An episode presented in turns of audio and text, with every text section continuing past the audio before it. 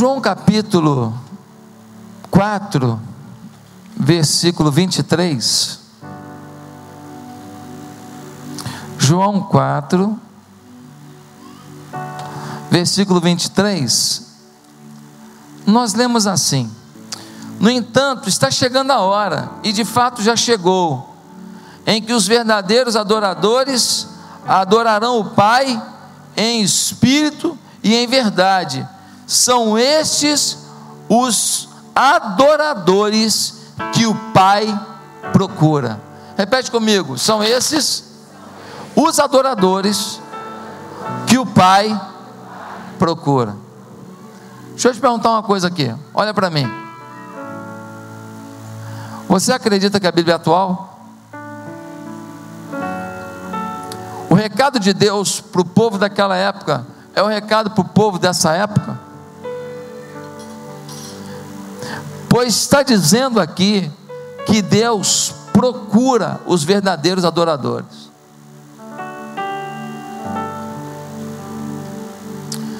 Dá uma olhada, por exemplo, em Moisés. Moisés, ele saiu do Egito com mais de 2 milhões de pessoas, talvez quase 3 milhões de pessoas. Ele sai do Egito com esse povo todo, Deus só fala com ele. Dá uma olhada, por exemplo, Êxodo 33, versículo 9 a 11. Assim que Moisés entrava, a coluna de nuvem descia e ficava à entrada da tenda, enquanto o Senhor falava com Moisés. Quando o povo via a coluna de nuvem parada à entrada da tenda, todos prestavam adoração em pé, cada qual na entrada de sua própria tenda. O Senhor falava com Moisés face a face, como quem fala com seu amigo mais de 2 milhões de pessoas, e Deus fala boca a boca, face a face, com uma pessoa. Qual é a de Deus? Deus aleatoriamente escolhe alguém e fala com você, eu falo com você, eu não falo? Será que é isso? Olha o que o próprio Deus fala de Moisés. Números 12, de 6 a 8, diz: E disse: Ouvi agora as minhas palavras. Se entre vós houver profeta, eu, o Senhor, em visão a ele me farei conhecer, ou em sonhos falarei com ele. Não é assim com o meu servo Moisés, que é fiel em toda a minha casa? Boca a boca falo com ele, claramente, não por enigmas, pois ele vê a semelhança do Senhor. Meu Deus, Deus falando com, com Moisés, o papo é reto. Com Moisés eu falo assim, não tem enigma, não tem dúvida, o que eu falo ele entende, o que ele responde eu entendo. A gente se entende, a gente conversa assim, ó. É Deus falando. Meus amados, quando a Bíblia vai definir Davi, a Bíblia diz: homem segundo o coração de Deus. Deixa eu te perguntar uma coisa: Davi não, não errou? Antes do seu erro, do seu adultério, ele é um homem segundo o coração de Deus, mas depois ele é citado na Bíblia novamente como homem segundo o coração de Deus, um homem que não é perfeito, mas ele tinha alguma coisa que chamava, que cativava o coração de Deus.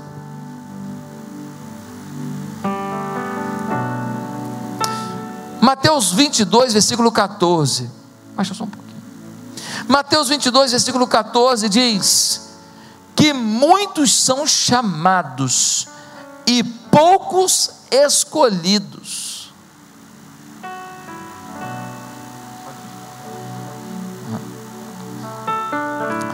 Muitos são chamados e poucos escolhidos. Uma pergunta: será que Deus está fazendo acepção de pessoas?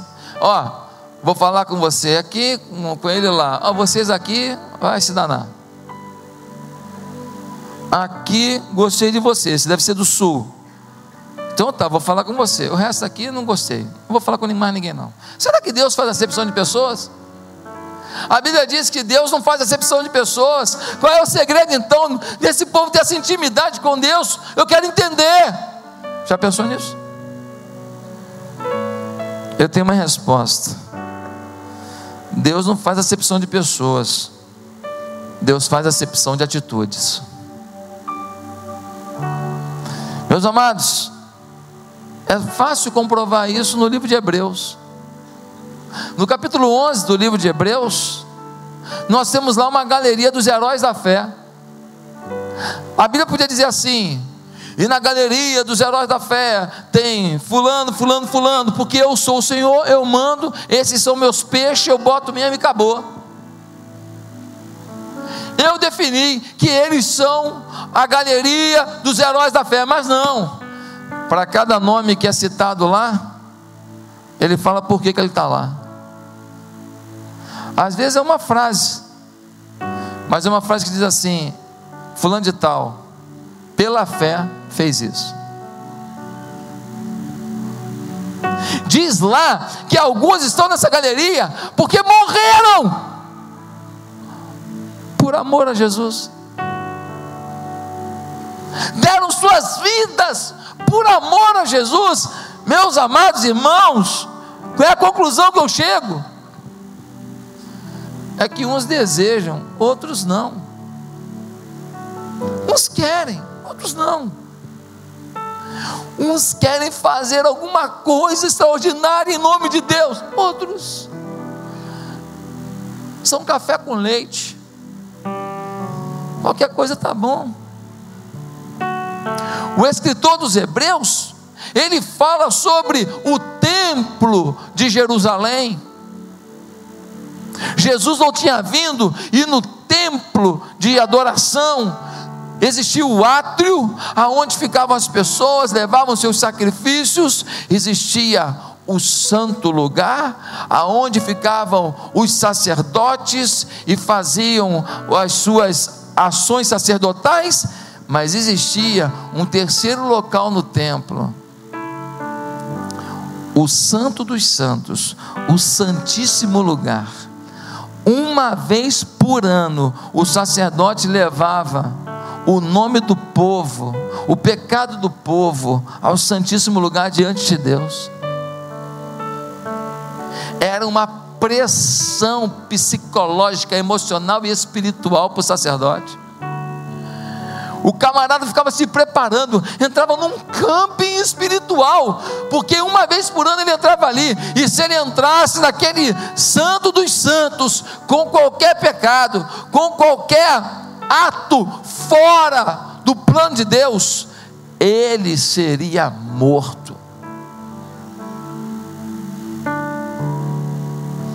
Só que um dia no Calvário, Jesus Cristo morreu na cruz. O seu sangue foi derramado na cruz. O pessoal ficou assustado com aquilo, correu para o templo. Quando eles chegaram no templo, o véu, o véu grosso, que fechava o Santo dos Santos, estava todo cortado de cima a baixo, aberto, escancarado, e todo mundo agora tinha acesso ao Santo dos Santos. Todo mundo agora poderia gozar dessa intimidade. Deus não se manifesta em qualquer lugar. Ele é onipresente mas por causa da sua santidade, Ele não quer se manifestar em algo abominável, em um lugar onde o pecado reina. Deixa eu te falar uma coisa: um pregador, ele disse, sabe por que, que nós não largamos o pecado? Porque não odiamos tanto assim. A verdade é que nós não, não temos nojo de alguns pecados que a gente comete, não temos raiva, não temos vergonha. Quantos aqui que não são casados transaram ontem? Estão aqui me ouvindo?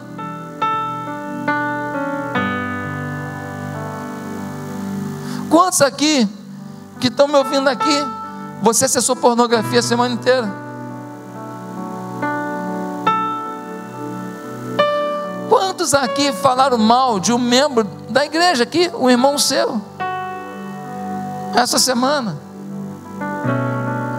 Quantos aqui fizeram um inferno na vida de um líder de célula?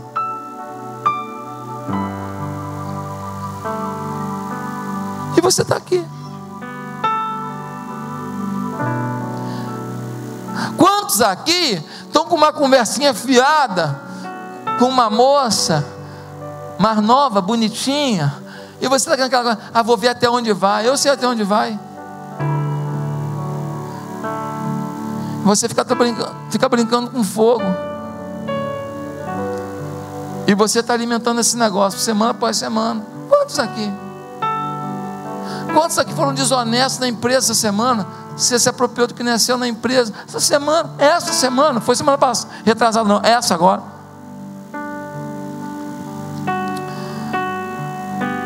A verdade é que a gente não está com tanta raiva do pecado como a gente deveria. Em 2 Coríntios, o apóstolo Paulo vai dizer que o véu do templo foi rasgado de cima a baixo. O problema é que ele foi colocado no coração. Nós que colocamos o véu no nosso coração e a gente não atinge o santo dos santos. A gente não gosta de uma intimidade profunda dentro do nosso próprio coração. Nós criamos a barreira. A gente não experimenta algo a mais. Sabemos o que significa adoração, mas não sabemos o que significa ser adorador. Meus amados, a maioria de nós não tem coragem, ousadia, disponibilidade, abnegação para adentrar dentro dos santos dos santos, rasgar o véu, rasgar as impurezas, rasgar as coisas que nos impedem de viver algo a mais com Deus. A Bíblia é cheia de nomes de pessoas que viveram algo a mais com Deus: Abraão, Moisés, Elias. Pessoas que viveram algo tremendo. Talvez você ache que precisa ser perfeito para viver algo a mais com Deus. Não. Essa turma toda da Bíblia faz questão de mostrar os defeitos deles. Mas eles tinham uma sede a mais, uma fome a mais uma paixão a mais, um desejo a mais. E Deus olhava e falava: ele errou, mas ele, ele me quer muito. E ele odeia o que ele faz, ele quer largar, ele quer, eu vejo. E Deus acha o verdadeiro adorador nós temos alguns exemplos de pessoas que viveram essa intimidade e que podem nos ajudar hoje a entender como a gente pode viver isso. Uma delas é Elias. Por isso eu gostaria que você abrisse a sua Bíblia em 1 Reis, capítulo 17. 1 Reis, capítulo 17. Nós vamos ler um texto muito rico. 1 Reis, capítulo 17.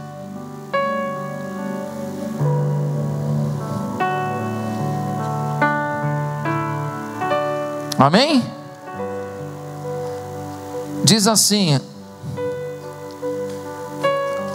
1 Reis, capítulo 17, versículo 1: Ora, Elias de Tisbe, em Gileade, disse a Acabe: Juro pelo nome do Senhor, o Deus de Israel, a quem sirvo, que não cairá orvalho nem chuva nos anos seguintes exceto mediante a minha palavra. Esse homem chamado Elias está falando com o rei Acabe. E ele vai dizer mais: depois disso, a palavra do Senhor veio a Elias: saia daqui, vá para o leste e esconda-se perto do riacho de Querite, a leste do Jordão. Você beberá do riacho. E dei ordens aos corvos para o alimentarem lá e ele fez o que o Senhor lhe tinha dito. Foi para o riacho de Querite, a leste do Jordão, e ficou lá. Os corvos lhe traziam pão e carne de manhã e de tarde, e ele bebia a água do riacho. Algum tempo depois, o riacho secou. Faltou água. Por falta de chuva. Então a palavra do Senhor veio a Elias: vá agora imediatamente para a cidade de Sarepta de Sidom e fique por lá. Ordenei a uma viúva daquele lugar que lhe forneça comida. E ele foi. Quando chegou à porta da cidade, encontrou uma viúva que estava colhendo gravetos. Ele a chamou e perguntou: Por quê? Pode me trazer um pouco d'água numa jarra para eu beber? Enquanto ela ia buscar água, ele gritou: Por favor, traga também um pedaço de pão. Mas ela respondeu: Juro pelo nome do Senhor, o teu Deus, que não tenho nenhum pedaço de pão, só um punhado de farinha num jarro e um pouco de azeite numa botija. Então, colhendo uns dois, estou colhendo uns dois gravetos para levar para casa, preparar uma refeição para mim e para meu filho, para que comamos e depois morramos. Elias, porém, lhe disse: Não tenha medo, vá para casa e faça o que disse. Mas primeiro faça um pequeno bolo com o que você tem e traga para mim. E depois faça algo para você e para o seu filho. Pois assim diz o Senhor, o Deus de Israel: a farinha na vasilha não se acabará e o azeite na botija não se secará até o dia em que o Senhor fizer chover sobre a terra. Queridos, um homem de repente aparece, nós não temos muita informação sobre ele, nós não sabemos como que ele desenvolveu sua vida com Deus, como que ele busca a Deus, e de repente aparece, e ele procura o rei de Israel. Nessa época, o reino de Israel era dividido em reino de Judá e reino de Israel. Nessa parte aqui de Israel, são 19 reis, todos ímpios. E agora quem está reinando é um camarada chamado Acabe, ímpio, bicho ruim. Só que ele tem um diferencial: é que ele casou com a mulher pior que ele. Tem cara que consegue piorar a sua história. Ele casou com uma mulher chamada Jezabel. A mulher era uma assassina, idólatra e mandona, mandava nele. E agora esse povo está sofrendo, porque quando você tem autoridades, mas o povo paga o preço. É o que acontece no nosso estado, na nossa cidade, no nosso país. Meus queridos, sai um homem de repente, um profeta, que a gente não sabe quase nada dele, ou nada dele, ele chega lá e fala assim: Eu queria falar com você, rei. Deixa eu te falar uma coisa aqui. Por alguns anos não vai chover uma gota na sua terra toda aqui, ó, na nação toda. Vai secar geral. Não temos muita informação. E o camarada já chega para os holofotes, já chega falando com o rei. Vai secar geral. Já imaginou você ir lá dar um recado para o Temer? Ó, Temer, eu vim aqui te avisar que você vai ser preso. Eu não estou falando isso, estou dando um exemplo. Você queria ser o porta-voz? Alguém se candidata? Ou então ir lá para o Gilmar Mendes e falar isso? Ô, seu Gilmar, o senhor vai ser preso. Você queria ir lá? Foi o que aconteceu. Ele foi para a maior autoridade que reuniu os três poderes num só e falou: aqui, vai passar dificuldade, vai ficar numa seca danada, porque o Deus a quem eu sirvo, olha o que ele diz: o Deus que eu sirvo está mandando te avisar. E só vai voltar a chover quando eu falar. O cara já estreou na Broadway. Ele já jogou a primeira partida da vida dele no Maracanã. Ele já chega falando com o rei, mostrando que serve a Deus e dando uma palavra contundente, ferrenha, direta. Meus amados irmãos, que homem é esse que tem esse poder de saber o que Deus planejou por anos? Que homem é esse que tem o poder de determinar que a partir de agora não chove mais e que na palavra dele vai voltar a chuva? Tem que ter intimidade com Deus. Só que a gente não sabe como que ele fez isso. A gente não sabe como é que ele conseguiu chegar nesse patamar. A gente não sabe como é que ele é usado por Deus assim. E a gente fica perdido. Mas aí Deus é maravilhoso. Ele decide nos explicar como ele faz. Quando ele acaba de falar isso, esse Elias, que significa Jeová é o meu Deus, o seu próprio nome é uma resposta para o povo. Quando ele acaba de falar isso, Deus fala com ele: vá para o riacho de Querite. A partir do versículo 2, ele vai para o riacho de Querite. O riacho de Querite é o lugar de encontro consigo mesmo e com Deus. Ele vai para lá, não tem ninguém nem para levar comida para ele. Ele não tem contato com ninguém, ele não tem WhatsApp lá. Ele não tem Facebook. Ele não tem televisão.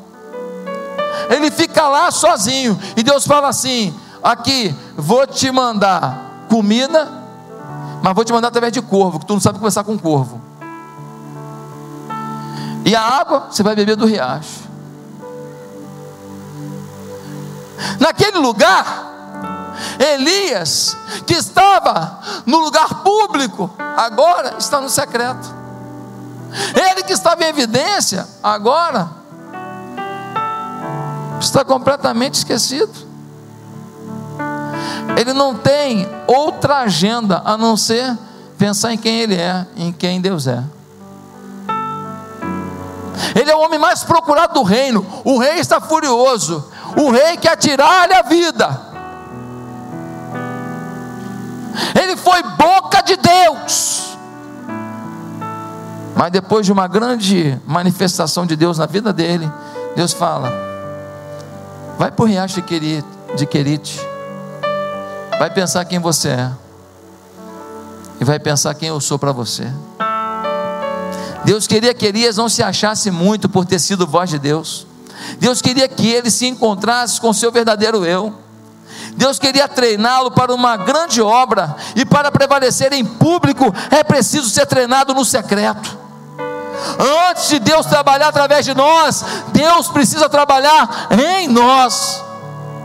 Deus queria ver se Elias se submeteria às suas ordens, e ele obedeceu, foi para o riacho de Querite, sem questionar. Deus queria que Elias aperfeiçoasse o estar a sós com Deus.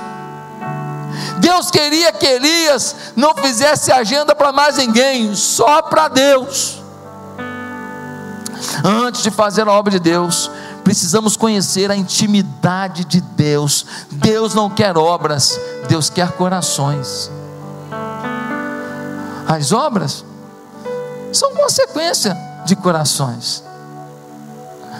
Meus queridos irmãos, é fácil entender como Deus estava agindo na vida de Elias. Se Deus não agisse, não tinha comida, não tinha bebida. Ali, Deus está ensinando Elias a depender dele, a confiar nele. Elias, eu mando um corvo, um pássaro trazer comida para você. Eu te sustento mesmo num lugar que não tem nada, não tem uma bananeira, não tem uma mangueira, não tem uma raiz, não tem nada para você comer. Eu providencio, eu sou Deus. Meus amados, no verso 7 diz que o riacho Querite secou, mais uma lição de Deus. Quando o riacho secou, ele agora tem que confiar em Deus, ainda que o riacho esteja seco. Às vezes na nossa vida, o riacho seca. Seca um casamento. Seca seu elo com seus filhos. Seca suas finanças. Seca o seu emprego. Mas nós confiamos em Deus quando o riacho seca. Porque quando o riacho está fluindo, e está tudo avançando, e tudo dando certo, e tem provisão, aí eu confio em Deus. Mas é na hora que o riacho seca, que a gente descobre até que ponto a gente confia mesmo nesse Deus. Interessante. Ele disse que não ia chover, o riacho secou porque não choveu. Deus respondeu a oração de Elias. Sabe de uma coisa? Muitas vezes você pede uma coisa para Deus, e aí Deus seca o seu riacho, você se revolta. Deus só estava respondendo a sua oração, só não respondeu do jeito que você queria. Deus estava tratando você, porque muitas Quantas vezes você veio nesse altar e disse: Deus me enche com a tua glória, Deus me usa, Deus faz da minha vida, Deus muda a minha história, Deus me enche do teu poder, manda o avivamento da minha vida.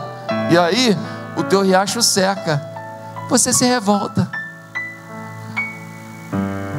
Deus só estava respondendo a tua oração, mas não do jeito que você gostou.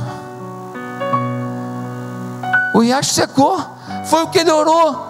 Não podemos esquecer: o Deus que dá o riacho pode tirar. Não podemos esquecer, o riacho secar pode ser o resultado da nossa oração. Não podemos esquecer que Deus não pode confiar grandeza a imaturos.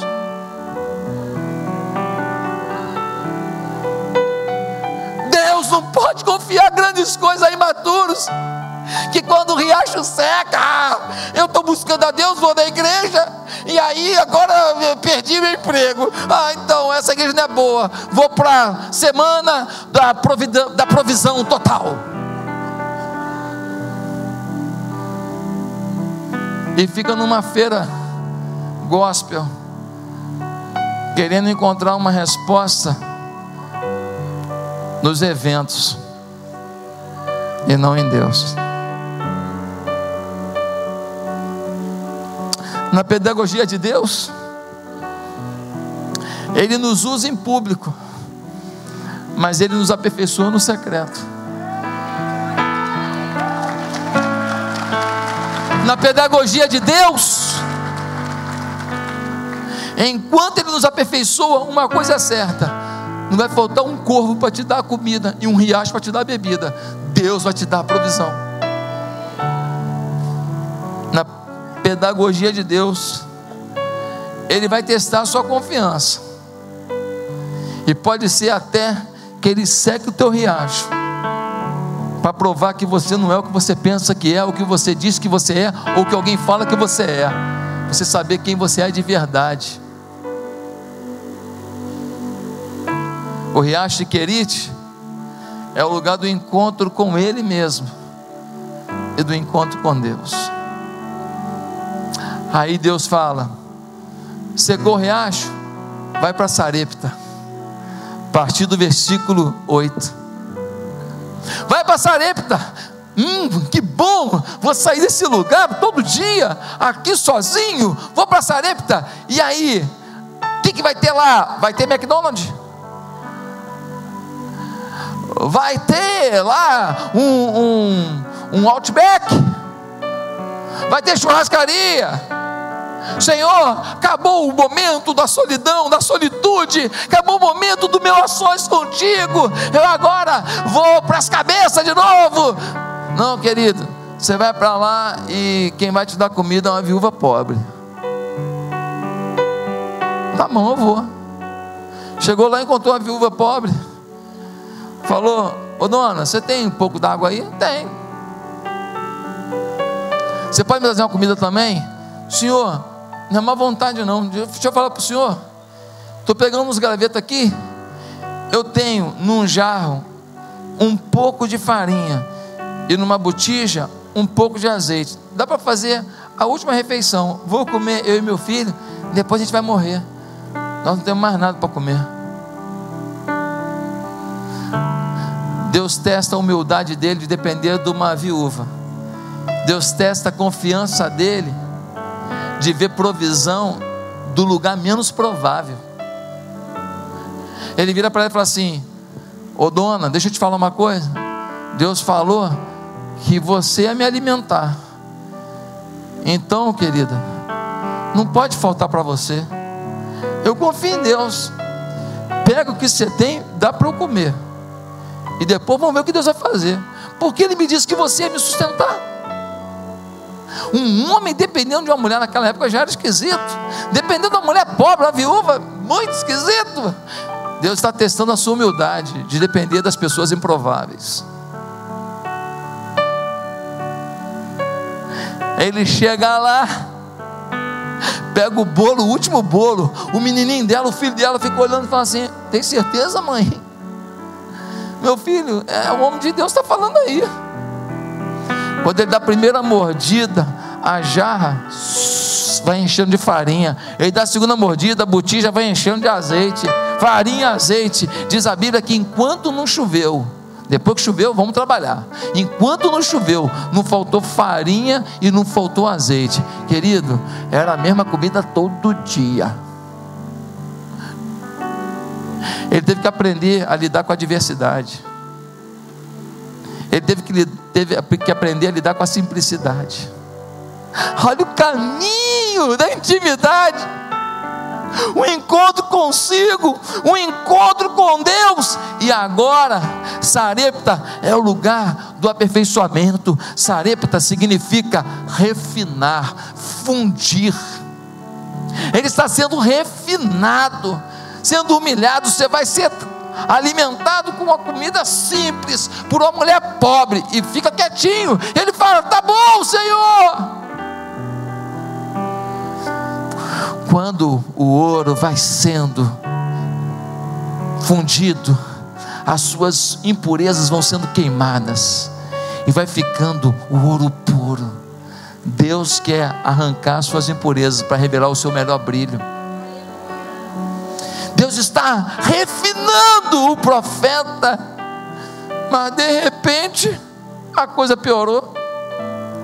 No versículo 16, diz que estava tudo bem, tinha comida.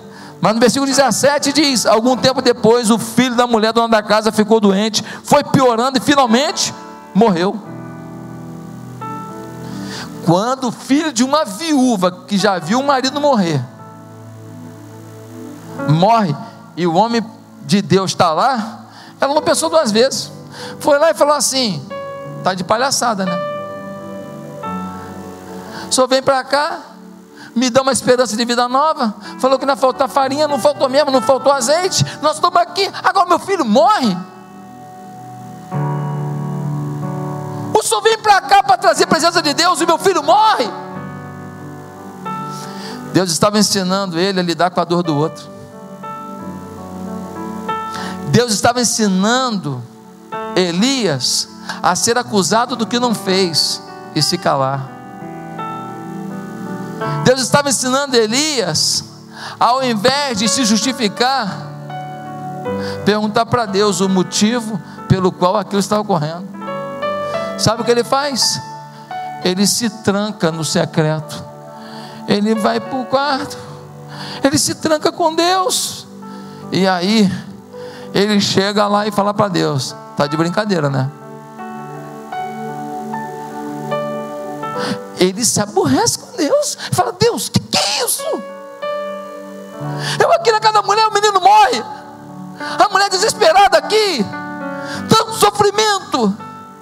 Eu aqui, agora cai na minha conta ainda isso. Eu vim aqui trazer vida ou morte. Elias está aprendendo a ser sincero com Deus. Elias está aprendendo a não ser um fariseu mentiroso, falsário, que não tem coragem de olhar no espelho e ver verdadeiramente quem ele é. Elias está parando de representar para Deus o que ele representa às vezes num culto com a mão estendida para o céu, cantando, mas que não vive de segunda a sexta. Quantos vieram nesse altar dizendo: Deus, eu quero ser tudo, Deus, eu quero isso, eu quero ser cheio da tua presença. Mas segunda a sábado, você viveu de outra forma, de outra maneira. Você ignorou. Você não estava com fome, com sede de verdade, porque você apenas se emocionou no momento e viveu uma circunstância não foi uma decisão, uma postura, uma saga, uma luta. Elias está aprendendo a rasgar o coração, falar para Deus das suas invejas, dos seus temores, dos seus desejos sexuais, das suas maldades, das suas raivas das suas fragilidades.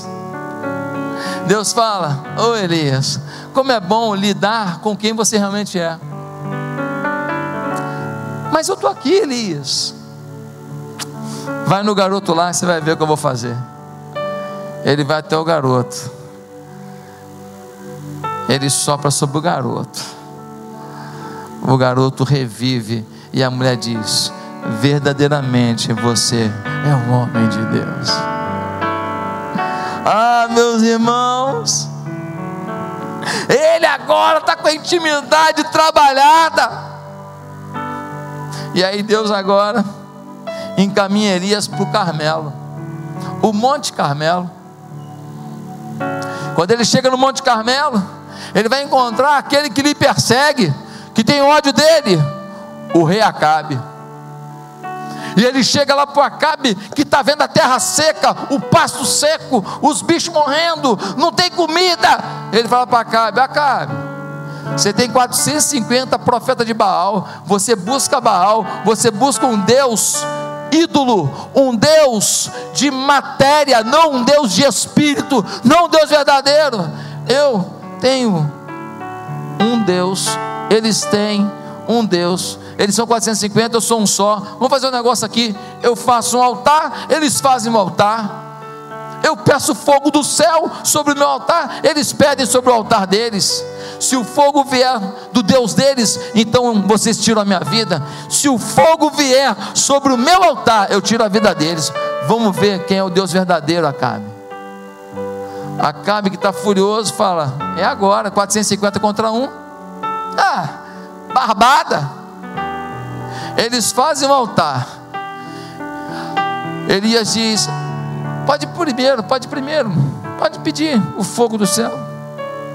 Eles começam, manda fogo, Baal. Baal, manda fogo, Baal. Quando chega por volta de meio-dia, eles estão cansados de tanto pedir. E o Elias fala assim: vai ver que ele está dormindo. Fala mais alto. Elias fica meio abusado. Será que ele está viajando? De repente, ele está numa escala. Fala mais alto. Chega o final da tarde e nada aconteceu. Elias curva sua cabeça, vai para o seu altar e faz uma oração. Esses homens já estão se flagelando, tá? estão se cortando, porque acham que o seu sacrifício é que vai agradar o seu Deus. Mal sabiam eles que Jesus morreria na cruz fazendo o sacrifício final para que eu e você pudéssemos ter vida eterna.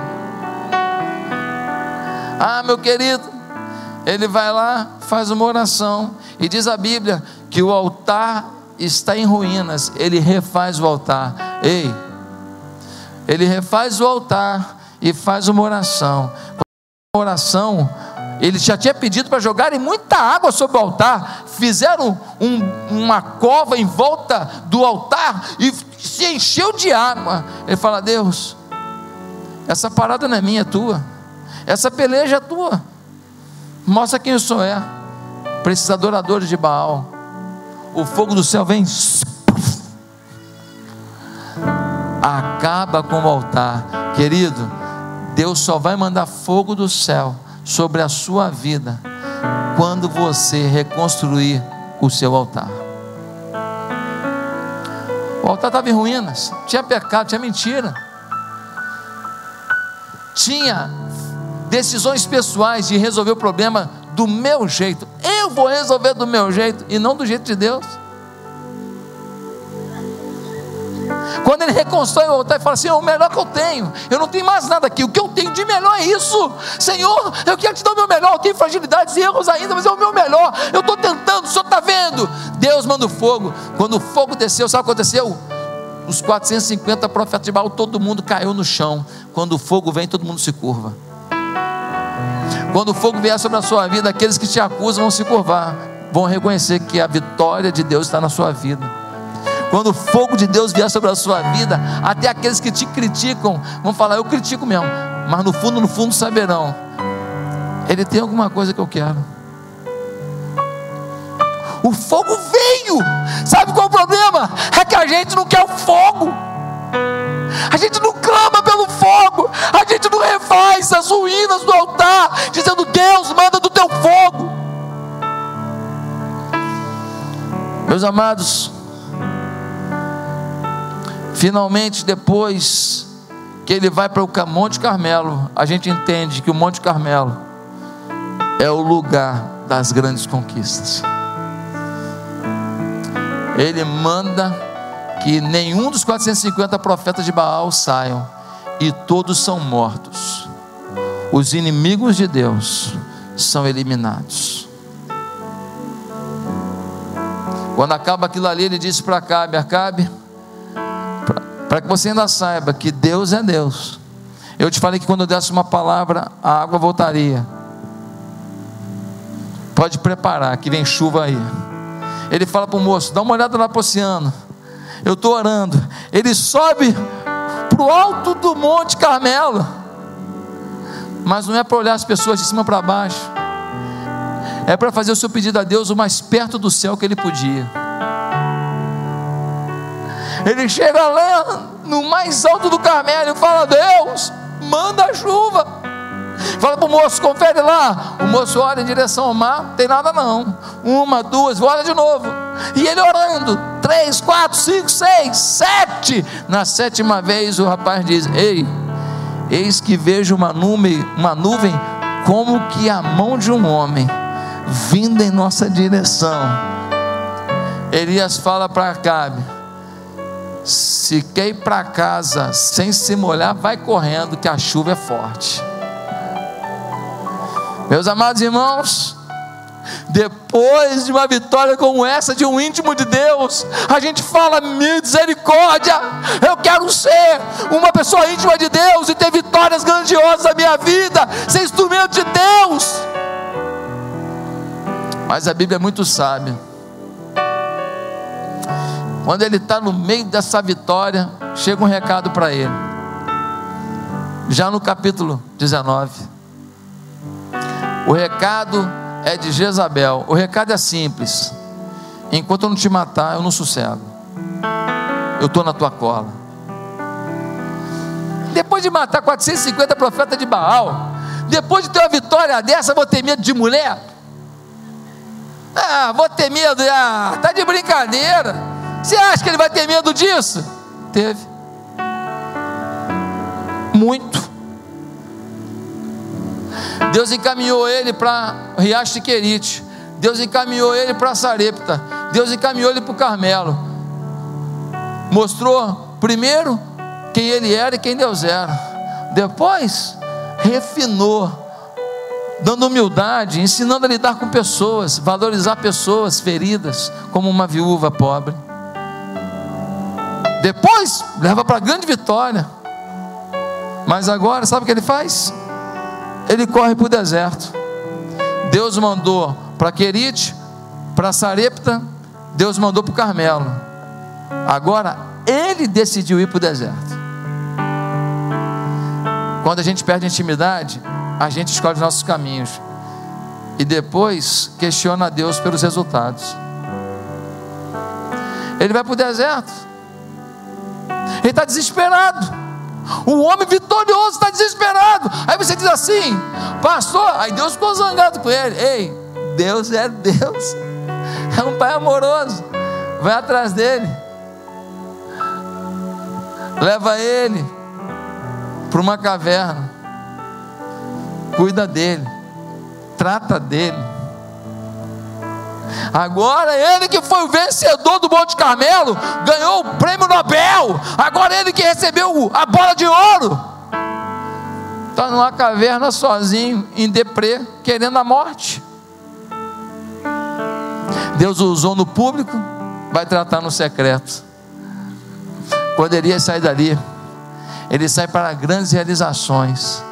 Ele equipa um discípulo amado chamado Eliseu e finalmente, quando a gente vai lá para a segunda reis,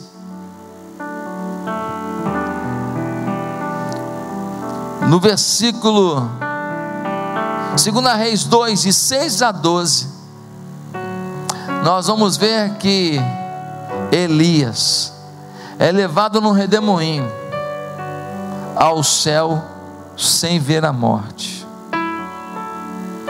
Só dois homens partiram do mundo sem ver a morte. Um é Enoque, o outro Elias. Até Jesus viu a morte em nosso lugar. Mas Elias não. Ele vai ao céu. Ele agora foi guiado novamente por Deus para onde? Para a glória celeste. Querido, o arrebatamento de Elias é um prenúncio de glória para a igreja de Cristo, porque um dia, diz a Bíblia, também todos nós que cremos em Cristo seremos arrebatados para encontrar com o Senhor nos ares. Aqueles que dormiram em Cristo ressuscitarão com o um corpo imortal, glorioso, poderoso, celestial. Os que estiverem vivos serão transformados e arrebatados, e nós viveremos a eternidade com Deus. Você não é essa carcaça que fala comigo, e você sabe disso. Você não é uma coisa biológica que veio do nada e que tem esses sentimentos e que tem essa fome por Deus, porque todo homem tem sede por Deus, todo homem tem uma carência por Deus. Você vai lá no final do mundo, nunca falaram de Deus, está lá uma tribo, o que você está fazendo? Estou cultuando o meu Deus, do jeito que ele entendeu. Meus queridos irmãos, meus amados, esse texto e essa história de Elias nos mostra qual é o fim dos íntimos. É o arrebatamento, é a glória. Queria te fazer uma pergunta final. Câmeras em mim. Qual é a sua atitude para com Deus? Você tem profundo desejo de intimidade? Deus não faz acepção de pessoas, Deus faz acepção de atitudes. Deus quer mais que conversão, Deus quer intimidade. Deus quer saber qual é o nível de intimidade que você quer ter com Ele. Como é que você está? Curva a sua cabeça. Queria te perguntar: Será que hoje você tem que pedir perdão do tipo de cristão que você tem sido? Será que hoje você tem que pedir perdão do tipo de servo que você tem sido? Será que tem gente aqui que está frequentando a igreja há um tempão, você nunca pediu o batismo? Você está brincando, você está brincando. Você não está querendo compromisso. Me desculpa falar, eu amo você, você é bem-vindo aqui. Se você não quiser batizar, você não batiza, mas olha só. Você não está querendo intimidade. Você não está querendo ser um instrumento de Deus. Fome de Deus? Aqui agora você está aqui querendo buscar Deus. Segunda-feira, o que você vai fazer para ter mais de Deus? Terça-feira, quarta, quinta, sexta, sábado. Você vai buscar músculos, vai buscar dinheiro? Você vai buscar estética? Você vai buscar reconhecimento das pessoas? Alvos, metas? O que você vai buscar com Deus essa semana? Uma boa pergunta, não?